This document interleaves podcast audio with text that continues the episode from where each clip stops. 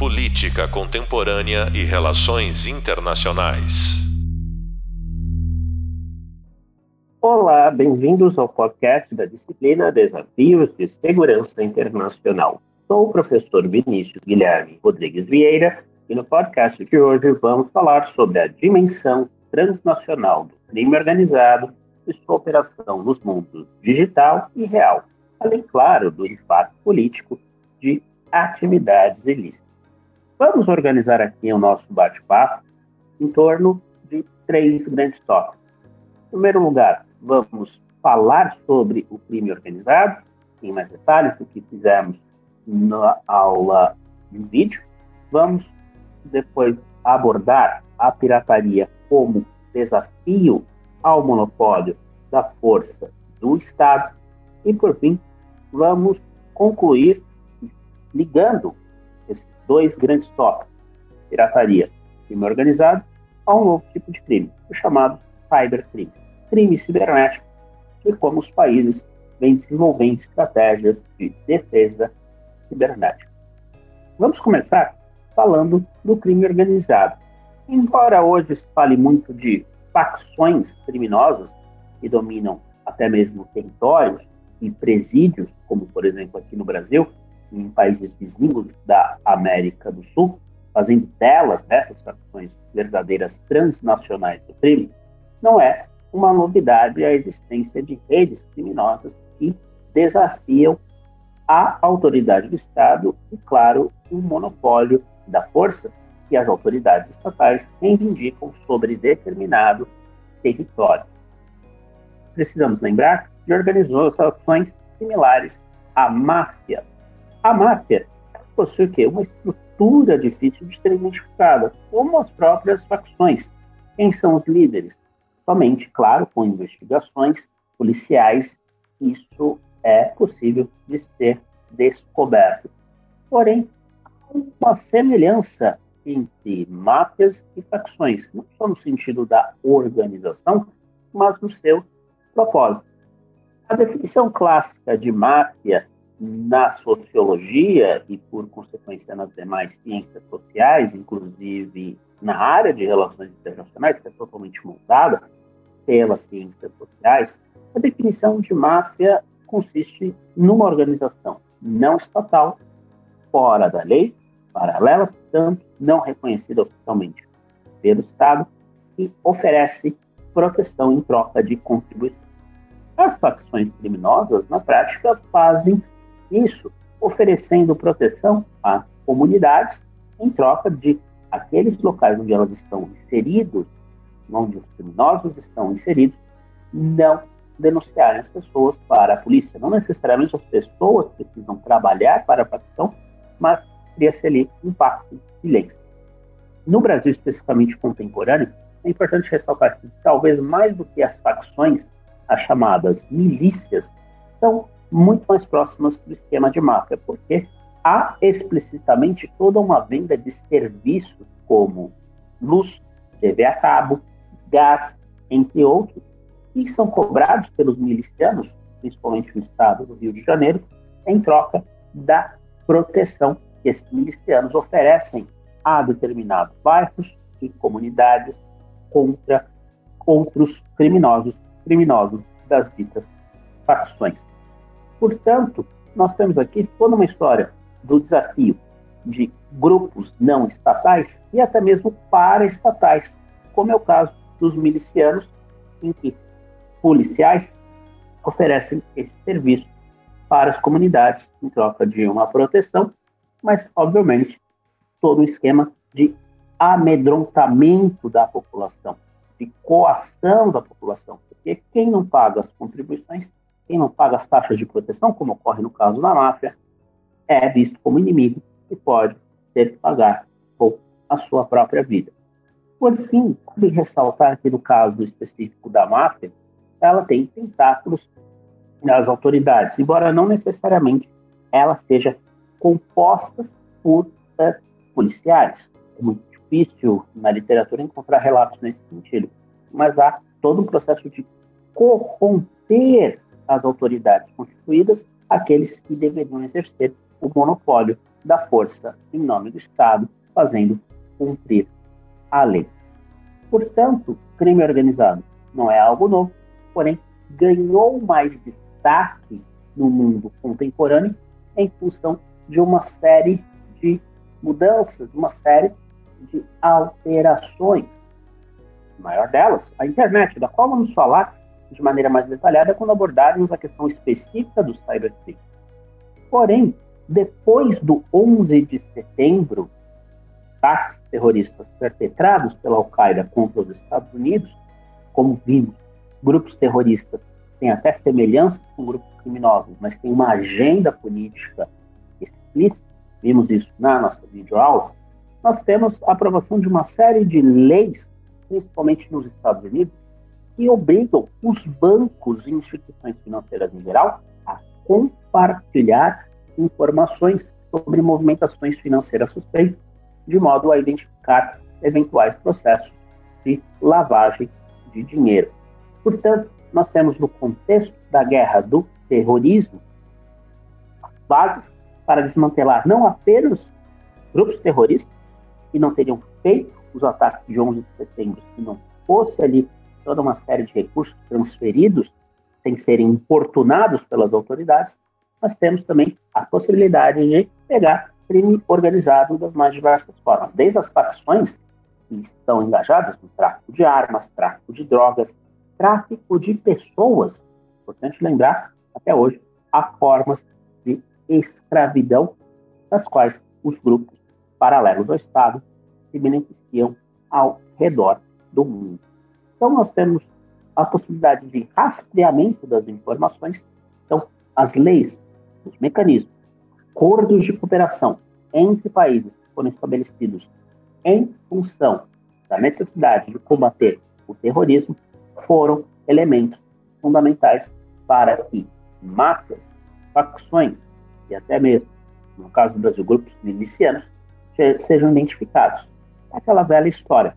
Siga o dinheiro.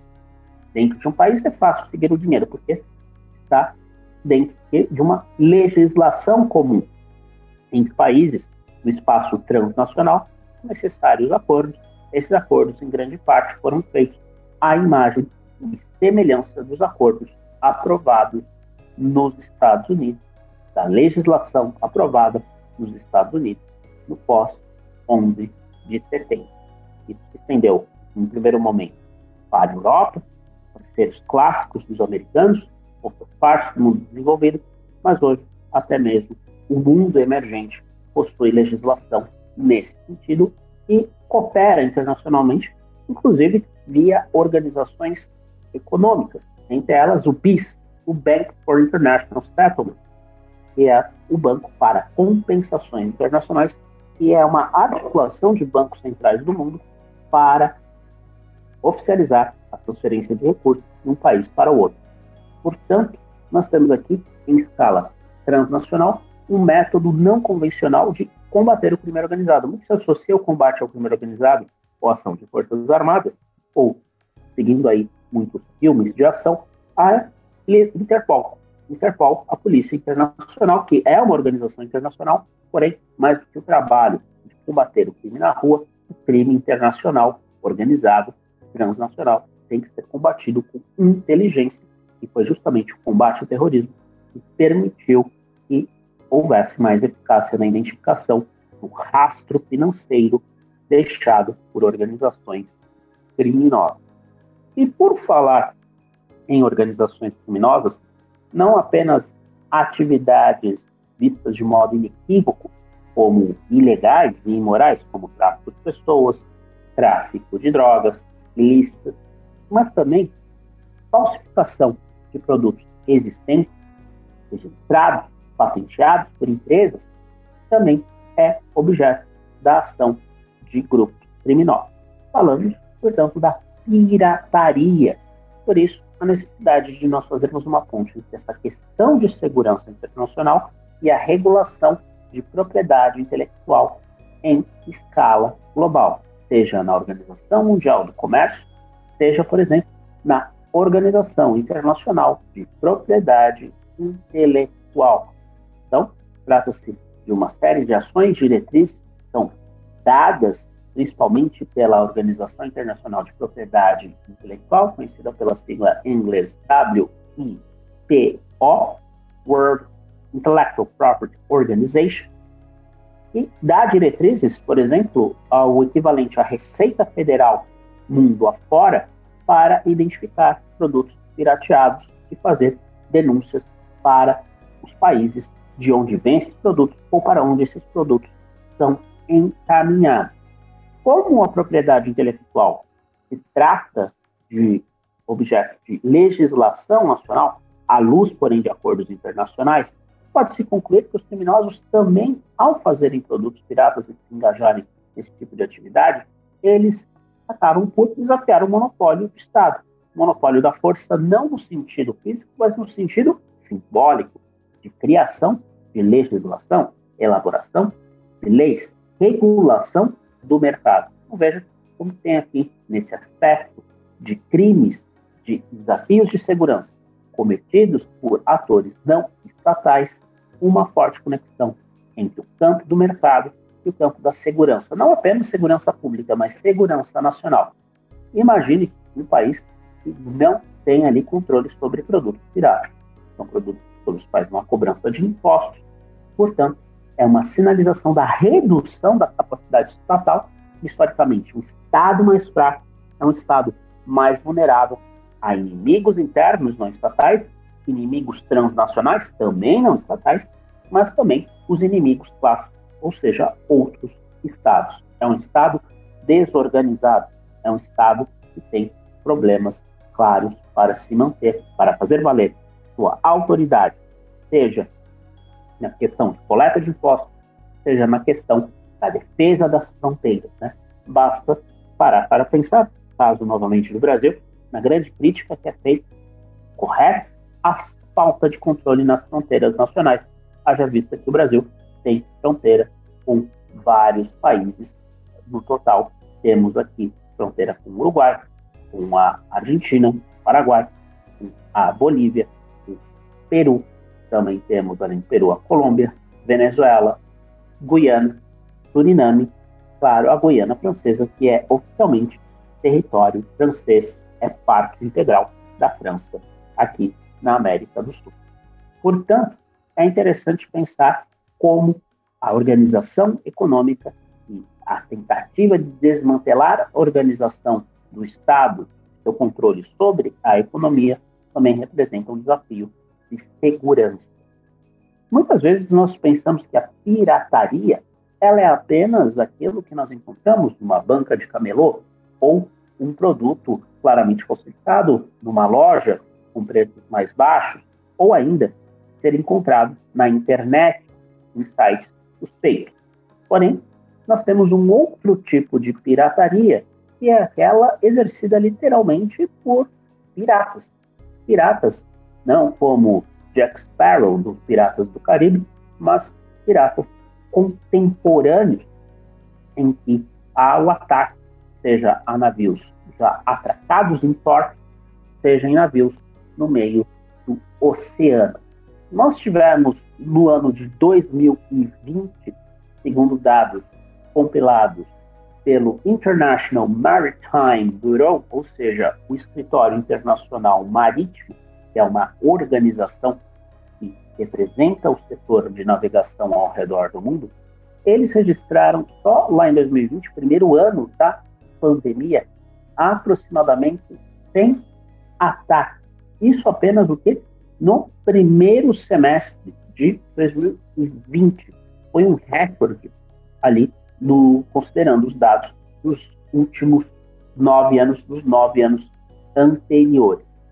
E muitas vezes esses sequestros de navios não aterrorizam apenas a tripulação dos navios, mas também estão associados a uma série de atividades, inclusive terroristas, localizadas nas proximidades dos locais onde esses ataques ocorrem. Não é à toa que a região mais perigosa do planeta, onde muitos ataques ocorrem, é o chamado chifre da África, onde está a Somália, que é considerado um estado falido. E a Somália fica numa posição estratégica do comércio internacional na transição ali do acesso para o Mar Vermelho para o Oceano Índico, ou seja, a rota que conecta a Europa à Ásia. Não é à toa que Europa e Ásia, principalmente a China, têm procurado depender menos da navegação e muito mais exportar e importar produtos por via terrestre, via ferroviária. Outra alternativa com o aquecimento global é usar as águas do Oceano Ártico, ou seja, lá no Polo Norte. Essas águas são navegáveis hoje em dia, pelo menos no período do verão e mesmo em parte do outono, com certeza da primavera, do hemisfério norte. Portanto, nós temos aqui um outro exemplo de como o crime organizado, nesse caso específico da pirataria de navios, sobretudo aquela que tem como base o continente africano, como no caso da Somália, mas também aqui perto do Brasil, do outro lado do Atlântico Sul, no Golfo da Guiné, próximo à Nigéria, uma ação de grupos que se beneficiam do sequestro de tripulações, pilhagem de mercadorias, porém, eles fazem isso não apenas com fins econômicos, mas tem conexões, em muitos casos, com grupos ditos terroristas, com uma agenda política. Portanto, é importante prestar atenção nesse tipo de desdobramento, porque isso gera desafios, tais como a necessidade de pensar em novas rotas, pensar em investimentos maiores numa guarda costeira, redirecionamento do treinamento das marinhas de defesa para o combate a esse tipo de problema e é mais um desafio à soberania estatal. Porém, muitos dos ataques ocorrem em alto mar, fora das águas territoriais. Então, isso se torna um problema que não diz respeito apenas ao país mais próximo ao qual o ataque ocorreu, ou mesmo ao país, em relação ao país, que acabou ali por uma série de razões servindo de base de apoio à ação desses criminosos, mas é algo que diz respeito à comunidade internacional como um todo, sobretudo, como eu falei, nas águas internacionais. Mesmo estando distante, por exemplo, do chifre da África, lá no Oceano Índico, ou aqui do Golfo da Guiné, a União Europeia, haja vista é, o seu grande peso econômico no mundo, ela procura dar ali diretrizes e fazer ações junto com esses países, menos a Somália, como eu falei, é um estado falido, e muito mais ali no contexto do Golfo da Guiné, com nações como a Nigéria, Benin, Camarões, de modo a tornar o ambiente mais seguro e, portanto, reduzir custos de transação com empresas marítimas e, portanto, no geral, os custos de transporte. A pirataria, porém, ela não está apenas presente no mundo real. Temos uma série de problemas relacionados a conteúdos que não são devidamente licenciados, ou até mesmo ação de criminosos que, se não são como os piratas que atacam navios, agem de maneira análoga, por exemplo, sequestrando dados, sequestrando informações. Estamos falando de práticas de cybercrimes, crimes cibernéticos, que são extremamente difíceis de serem combatidos, simplesmente porque eles se dão num espaço desterritorializado. Pense, por exemplo, se um criminoso oferece material, por exemplo, pornográfico, é, não autorizado, envolvendo, por exemplo, menores de idade, a partir de um país A. E esse material é acessado por uma pessoa igualmente criminosa num país B. Como exatamente debelar esse tipo de ação? Se, por exemplo, apenas o país B tiver uma legislação clara de punição desse tipo de crime. Nós temos aqui um combate, portanto, incompleto aos chamados crimes cibernéticos.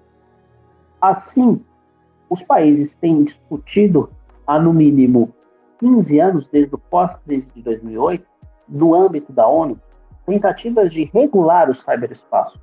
Mas aí nós acabamos por ingressar numa arena muito perigosa. E a ideia de que, se houver regulação de conteúdo, nós não podemos dar margem à censura, não podemos dar margem em nome da doutrina de segurança nacional, ou melhor dizendo, de defesa cibernética, uma abertura a cerceamento da liberdade de expressão, é o que muitos ditos libertários argumentam que é o caso, e, portanto, não vem essa questão como sendo pertinente às questões de segurança nacional.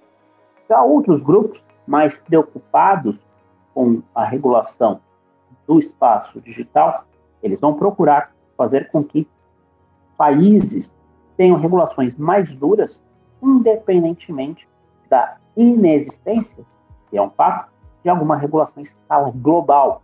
Do ponto de vista regional, é importante ressaltar a existência de regulações duras sobre conteúdo com potenciais punições para criminosos no âmbito da União Europeia.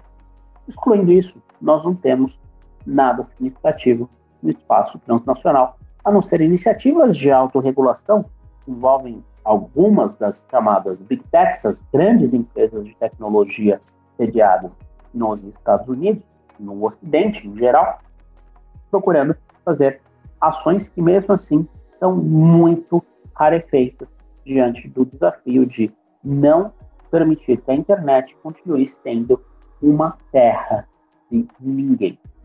Portanto, quando falamos de crimes cibernéticos, mais do que a ação de grupos individuais, nós temos que pensar também na transferência daqueles grupos de transnacionais, ou seja, máfias, facções verdadeiras transnacionais de crime, para o espaço cibernético.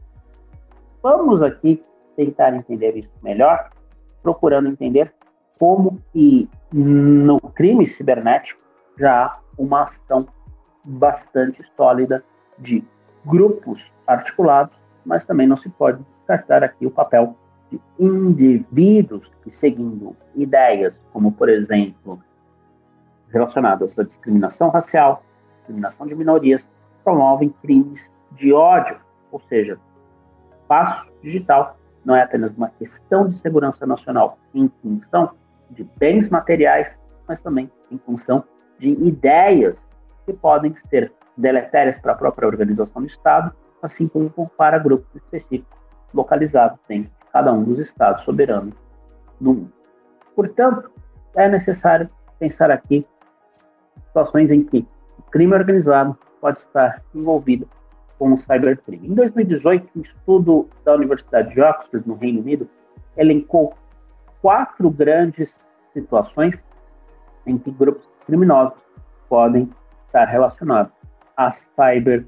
É, Primeira questão se grupos criminosos organizados fornecem proteção aos cybercriminosos. Lembrem do que eu falei antes. O que é amar? Oferecimento de proteção em troca de extorsão.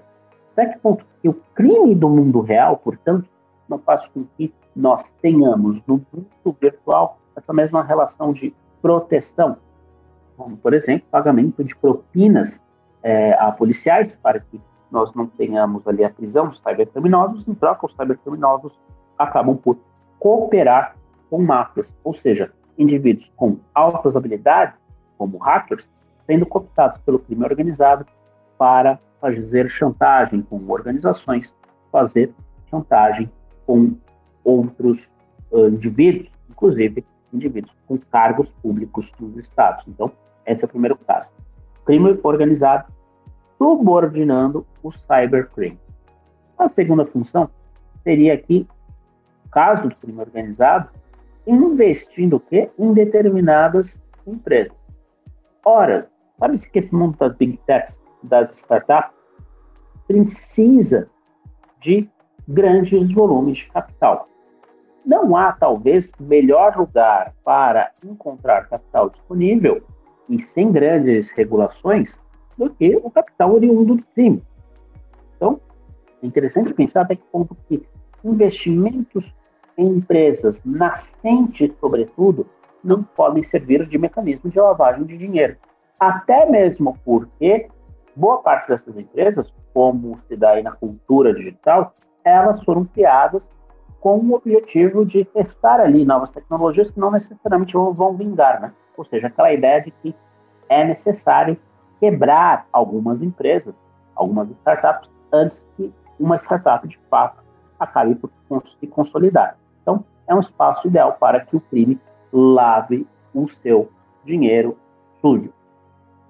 A terceira função, situação dessa relação entre crime organizado e cybercrime também tem relação com essa questão da lavagem de dinheiro, mas usando não apenas como um mecanismo de lavagem, mas como um meio para cometer novos crimes.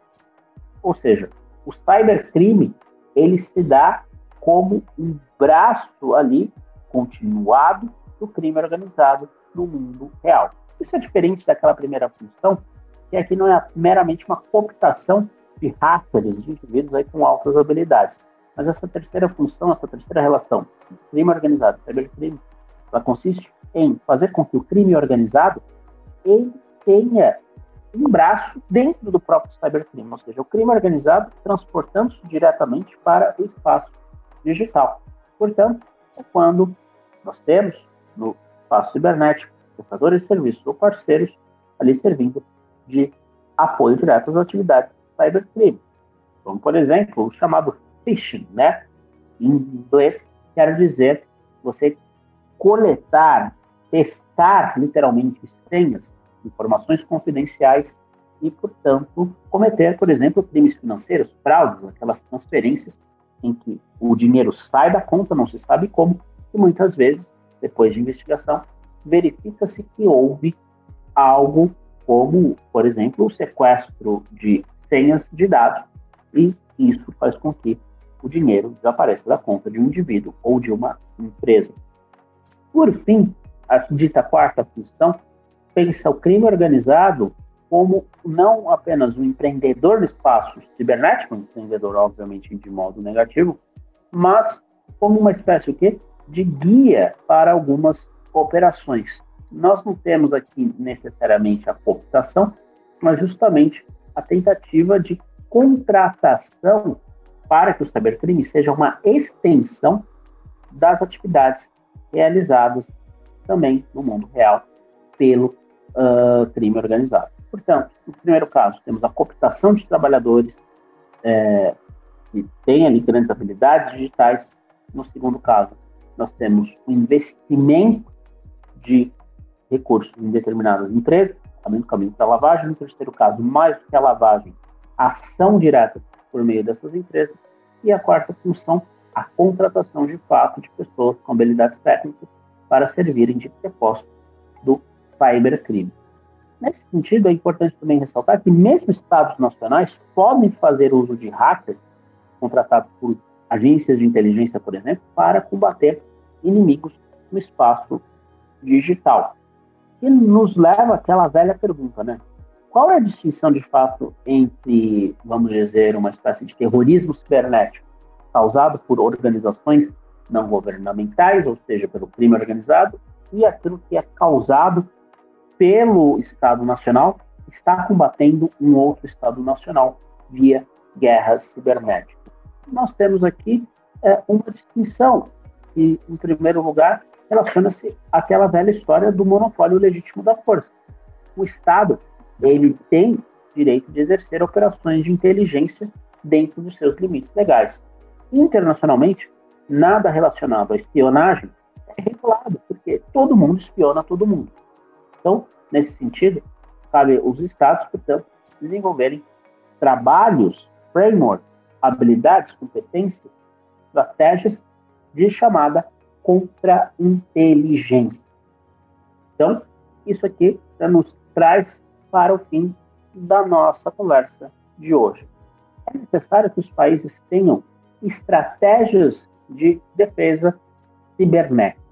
E essas estratégias, elas devem levar em conta, como já abordamos no vídeo correspondente, em questões pertinentes não apenas à defesa dos computadores e das redes do armazenamento de dados no âmbito do Estado Nacional, mas também ao armazenamento de dados no setor privado e a troca de dados nesse setor. Então, cabe aqui nós fazermos algumas definições, tendo como base a doutrina militar brasileira de segurança cibernética, é um documento publicado em 2014 pelo nosso Ministério da Defesa. Esse documento traz as diretrizes para o combate aos riscos cibernéticos e ele pode ser dividido em três grandes grupos de ação. Em primeiro lugar, um nível político, né? Nós temos aqui algo que é pertinente, o que as grandes autoridades do governo federal, chegando até a presidência da República, procurando o quê? Coordenar estratégias, métodos de ação e dar diretrizes sobre como as chamadas infraestruturas críticas da informação nacional devem ser protegidas. E nacional não quer dizer o quê? Estatal. Nós podemos ter redes privadas que são importantes, até porque, por exemplo, hoje as operadoras de telefonia que controlam grande parte o acesso à internet da população não são empresas públicas, estatais, são empresas privadas. Então, é um exemplo de como essas diretrizes devem incluir também o setor privado, até porque é o setor privado que media a comunicação, inclusive, entre diferentes partes do governo.